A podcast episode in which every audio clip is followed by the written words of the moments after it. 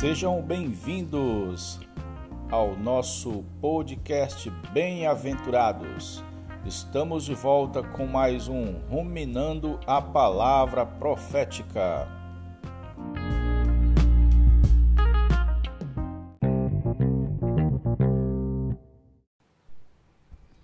Jesus é o Senhor, queridos irmãos.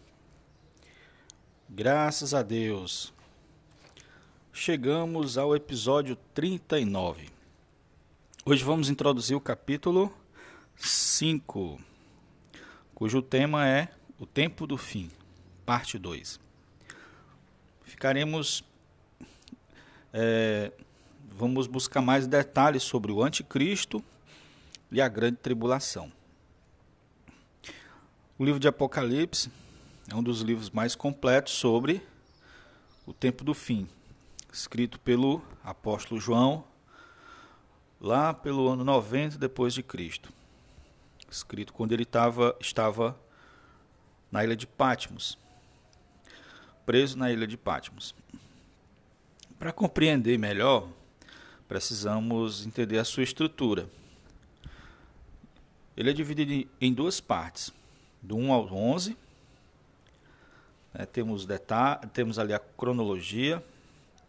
E do 12 ao 22 temos detalhes dos capítulos 1 ao 11. Então não é uma sequência. O 12 ele traz os detalhes da cronologia apresentada do 1 ao 11. Senhor Jesus. Então, os sete selos são apresentados, as sete trombetas e as sete taças da ira de Deus, também chamado de sete flagelos. E é importante notar, irmãos, embora o texto apareça na sequência, as sete taças explicam as sete trombetas, os detalhes das sete trombetas. E as sete trombetas, por sua vez, são explicações mais detalhadas dos sete selos. É assim que a gente deve ler. Certo? Assim é a estrutura. A grande tribulação ocorre, ocorrerá a partir do sexto selo e durará três anos e meio. É, três anos e meio começaram a paz, né? Período de paz, como a gente já mencionou, mas vai ser aberto o sétimo selo, então os três anos e meio de tribulação. Exatamente na abertura do selo, bem ali onde vai começar a grande tribulação, os, os vencedores serão arrebatados. E os vencedores mortos serão ressuscitados e ambos irão até o trono de Deus. Terão o privilégio de ir até o trono de Deus e ver o Senhor Jesus, ter comunhão com o Senhor Jesus fisicamente. E aí, Jesus e os vencedores vêm até os ares, os ares da terra, vêm junto com ele, para isso no final, ali quase no final da grande tribulação, para arrebatar o resto dos cristãos não foram, que não foram vencedores, para julgar os incrédulos, julgar as nações né, e julgar a terra. Senhor Jesus. Então, a, o arrebatamento dos cristãos vencedores é o indicativo principal do início da grande tribulação. Então, o, os vencedores, os, os filhos os, os, os cristãos vencedores são representados pelo filho varão, no Apocalipse 12, capítulo 5. Aquele filho, aquele filho varão é coletivo, representa todos os, os vencedores.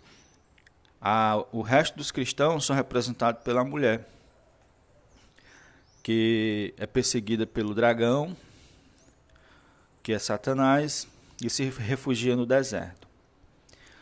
A grande tribulação ocorrerá mais intensamente na Europa, onde o anticristo vai conseguir muito domínio, muito poder, e o Atlântico vai que separa da América vai ser usada pelo Senhor. Muitos cristãos e judeus vão migrar para, para a América, principalmente América do Sul, que é o deserto.